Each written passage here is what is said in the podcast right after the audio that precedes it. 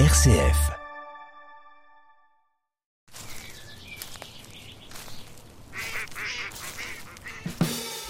Trésor de Sologne, Norbert de Brézé.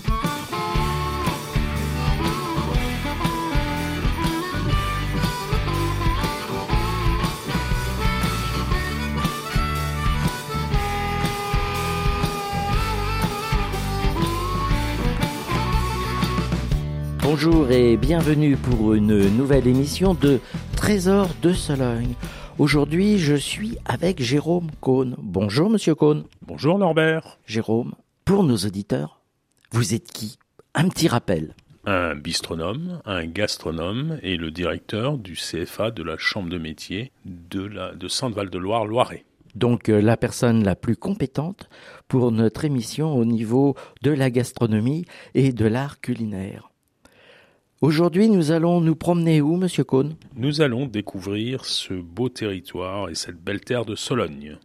Donc démarrons en Sologne. Territoire de quelques 5000 km qui est encerclé au nord, de l'est à l'ouest par la Grande Boucle de la Loire et au sud par la vallée du Cher. Donc à cheval sur trois départements, le Loiret, le Loiret-Cher et le Cher. La Sologne est pour moi une terre de fascination, tant son paysage est varié, sa nature luxuriante et ses ressources naturelles très importantes. Oui, je vais donc vous emmener pour une promenade sur les terres de Sologne et dès que vous entrerez en Sologne depuis Orléans pour rejoindre Blois, vous rencontrerez un nombre important d'étangs empoissonnés. On parle de près de 3000 étangs sur le territoire de Sologne. Au fur et à mesure de votre incursion solognote, vous découvrirez et croiserez d'innombrables petits cours d'eau, le tout dans l'immensité de forêts trouées de landes à bruyères, de friches et de clairières cultivées. Vous serez là sur une plaine au sol sableux et argileux, une terre plate qui d'est en ouest est traversée par de nombreux petits cours d'eau comme la Grande Sauldre, le Cosson, le Beuvron. Mais dites donc, la Sologne, c'est qu'un seul et unique territoire? Norbert, la Sologne est un territoire divisé en trois grandes parties. La Grande Sologne, qui est celle des étangs et qui, en gros, relie le Blésois et l'Orléanais. La Grande Sologne offre un enchevêtrement de bois avec des petits arbres chétifs, des arbustes, où dominent notamment les bouleaux et les pins sylvestres, des taillis de landes, des étangs, des espaces cultivés, ponctués d'innombrables châteaux, au style très éclectique, comme par exemple celui de Chambord. Nous y découvrons également quelques belles forêts très bien entretenues qui se distinguent. Les étangs sont, eux, beaucoup aménagés et l'ont été par les moines au Moyen Âge. Ils abritent dans leur roselière une riche faune, des échassiers, des palmipèdes, et ouvrent la voie à la pisciculture, qui continue encore aujourd'hui à tirer parti de cet environnement exceptionnel, de même que les activités synégiques. Romorantin, Latney en est la capitale. Deuxième territoire de Sologne, la Sologne viticole, celle qui va nous abreuver en vin de Touraine. Elle présente un visage radicalement différent de celui de la Grande Sologne des étangs, grâce à ses sols riches en falins et aux apports d'engrais, ce territoire a vu apparaître à la fin du XIXe siècle la production de céréales, les cultures maraîchères dont l'asperge, la fraise, mais également au nord dans le vignoble de Cheverny qui s'adapte parfaitement au sol argilo-calcaire riche en silice. Contre est la capitale de la Sologne viticole. Puis pour terminer, un troisième territoire qui est la moyenne vallée du Cher, qui lie le Cher et sur le territoire berrichon à l'orée méridionale de la Sologne. Faiblement encaissée, elle consacre essentiellement son activité à l'agriculture, tout en conservant une part de l'industrie d'autrefois. Beaucoup était né avec la construction du canal du Berry en 1820. Vierzon, nœud ferroviaire, nœud routier, centre commerçant, centre industriel est l'agglomération la plus importante de la Sologne, quoique totalement excentrée de ce pays. Jérôme, vous nous avez fait traverser la Sologne, mais maintenant, si nous abordions un autre sujet, si nous parlions gastronomie, puisque la gastronomie est quand même une richesse solognote. Norbert, oui, la gastronomie en terre de Sologne est riche en produits naturels, en produits transformés, et en spécialités culinaires. Vous allez découvrir cette belle Sologne est un vrai garde-manger naturel. Nous connaissons tous la Sologne comme terre de chasse qui de fer regorge de venaison et de gibier, le chevreuil, le sanglier, le lièvre, le lapin, les faisans, les pordreaux. Les nombreux étangs et cours d'eau offrent une palette de poissons de rivière et d'étangs comme la carpe, le brochet, le cendre, la tanche, le perche, le gardon, l'esturgeon, le sidure, la truite. Les bois, les sous-bois et plaines de Sologne offrent de belles ressources naturelles comme les champignons, le cèpe, le girole, le pied de mouton, la trompette de la mort, mais également l'escargot et la grenouille. Les terres sableuses et argileuses offrent une palette de végétaux comme l'asperge de Sologne, l'oignon, la citrouille, le chou Bruxelles, la pomme de terre, le poireau, le cresson, la fraise de Sologne, le cassis, la framboise, la cerise, la poire, la pomme. Nous avons fait donc un tour de diverses euh, spécialités euh, solognotes.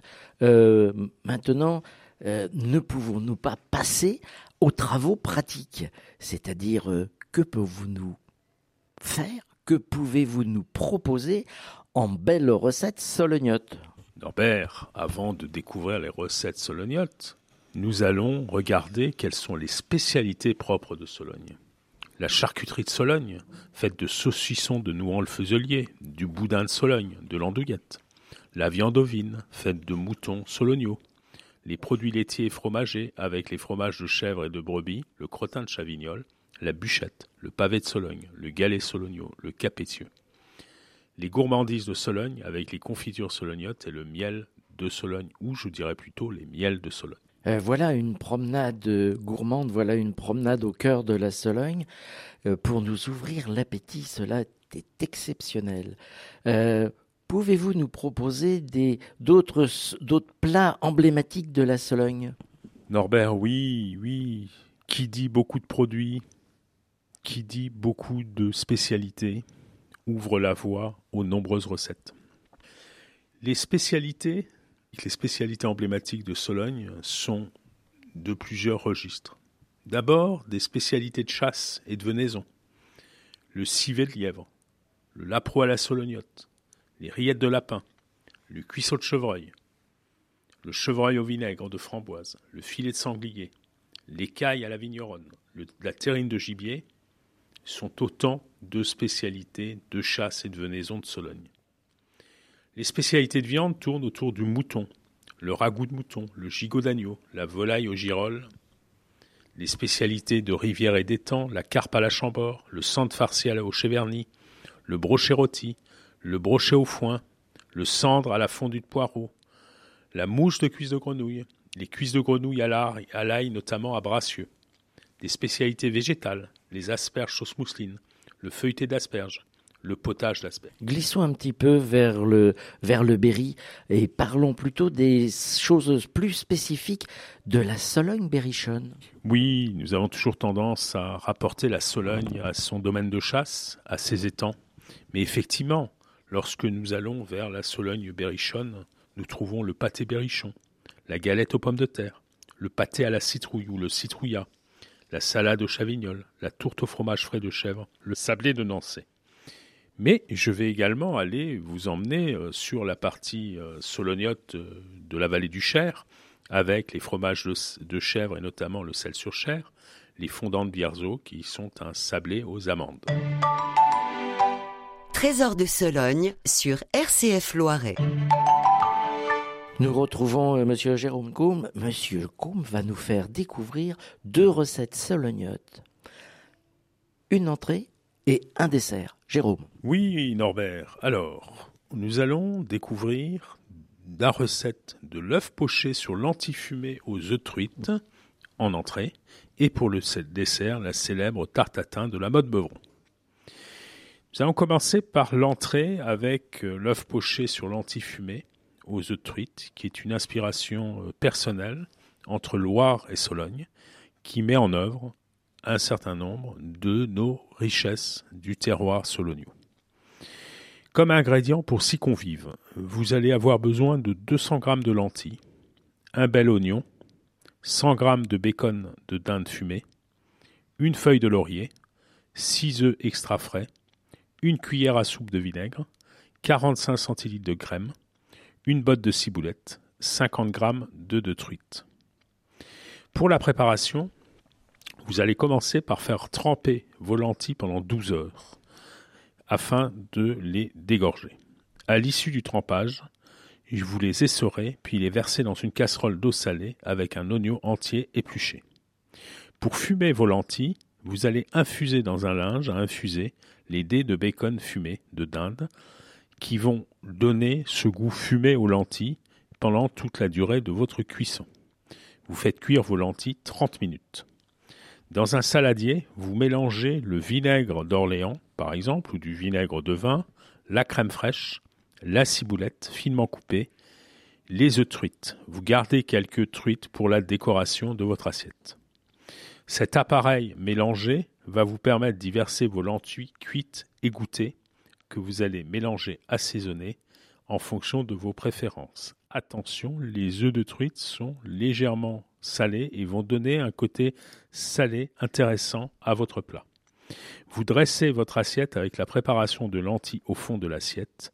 Vous y posez votre œuf poché et vous y versez quelques œufs de truite pour décorer et servez aussitôt rapidement l'œuf de l'œuf poché. Vous faites bouillir votre eau dans une casserole pour y plonger votre œuf. À forte ébullition, vous éteignez le feu, vous cassez l'œuf dans votre écumoire et vous le laissez pocher 3 minutes pour un jaune très coulant, 4 minutes pour un jaune dur mi-coulant.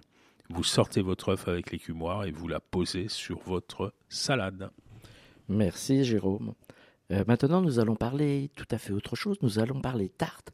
Et cette tarte a une histoire. Et cette tarte, cette tarte est devenue un vrai patrimoine. Oui, Norbert, la tarte thym, elle est née d'un accident de cuisine.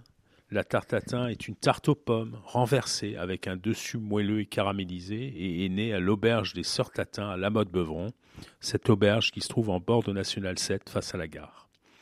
Cette tarte à thym est devenue un produit euh, ancestral, c'est devenu une recette ancestrale française. Elle est promue par la confrérie des lichonneux de la tarte à la botte Beuvron. Et cette confrérie vise non seulement à promouvoir la tarte à thym, mais également protéger ce grand classique de notre gastronomie nationale, avec, à la mode Beuvron, le record de la plus grande tarte à thym, qui est actuellement détenu par un pâtissier local avec une tarte à d'un diamètre de 2,50 mètres. C'est donc un, dessert, c'est une tarte qui est bizarrement montée à l'envers. Oui, Norbert. D'abord, c'est c'est une recette qui est une recette minute, c'est-à-dire qu'on la met en œuvre, elle est délicieuse chaude, donc on la met en œuvre 45 minutes avant de prendre son dessert. Donc il faut être organisé. Pour quatre convives, il vous faut un moule à tarte comme matériel, de la pâte brisée en rouleau. De la pâte brisée, Jérôme Oui, de la pâte brisée. La recette ancestrale de la tarte à thym, rappelez-vous, c'est une tarte qui a subi un accident de manipulation. Donc, c'était bien de la tarte brisée. Beaucoup de recettes de tarte à thym se, font, se font aujourd'hui ou se font avec de la pâte feuilletée. Or, moi, je prétends qu'une recette historique doit être réalisé avec son produit original et originel, la pâte brisée. Donc vous prenez une pâte brisée en rouleau, 120 g de beurre, 150 g de sucre, 6 pommes de type rainette, de la cannelle. La préparation est assez simple. J'épluche et je retire le trognon des pommes. Je taille mes pommes en quartiers. Je beurre généreusement mon moule à tarte, mais je beurre généreusement. Je sucre ce fond de moule beurré je dispose mes pommes en quartier, je verse la cannelle et le reste de sucre, et derrière, je recouvre du disque de pâte. J'enfourne dans un four préalablement chauffé à 180 degrés pendant 20 à 30 minutes, suivant le four. Je sors mon moule du four quand ma pâte est dorée et euh, se, comment dirais-je, se gondole légèrement. Je retourne ma tarte je la sers avec un ramequin de crème fraîche. C'est ainsi que vous retrouverez la vraie tarte à thym, ancestrale et servie comme à l'époque. Aujourd'hui, un certain nombre de restaurateurs, de pâtissiers vous servent cette tarte à avec une boule de glace vanille. c'est une modernisation de la recette et en tout cas de son accommodation comme dessert. Tout ça, bien sûr, accompagné d'un d'un vin blanc de Touraine, le Cheverny blanc, qui fera parfaitement l'accord avec cette tarte tatin. Il y a une confrérie donc qui porte donc la, la tarte tatin. Il s'agit des Lichonneux. Tout à fait. Je rappelle, Lichonneux sont des, c'est une confrérie qui porte la voix de la tarte tatin, qui en fait d'une part la promotion et d'autre part qui défend l'idée et la recette ancestrale de cette spécialité. Jérôme, merci d'avoir participé à notre émission. Merci de votre savoir-faire. Merci euh, pour euh, la déclinaison de vos recettes. Nous nous retrouverons bientôt. Au revoir Jérôme. Au revoir Norbert. À bientôt. Chers auditeurs, nous allons nous quitter. Belle fin de semaine à vous. À très bientôt. Soyez fidèles à RCF. Merci pour tout. Merci à mes amis techniciens qui m'aident à finaliser cette émission. À très bientôt. Au revoir.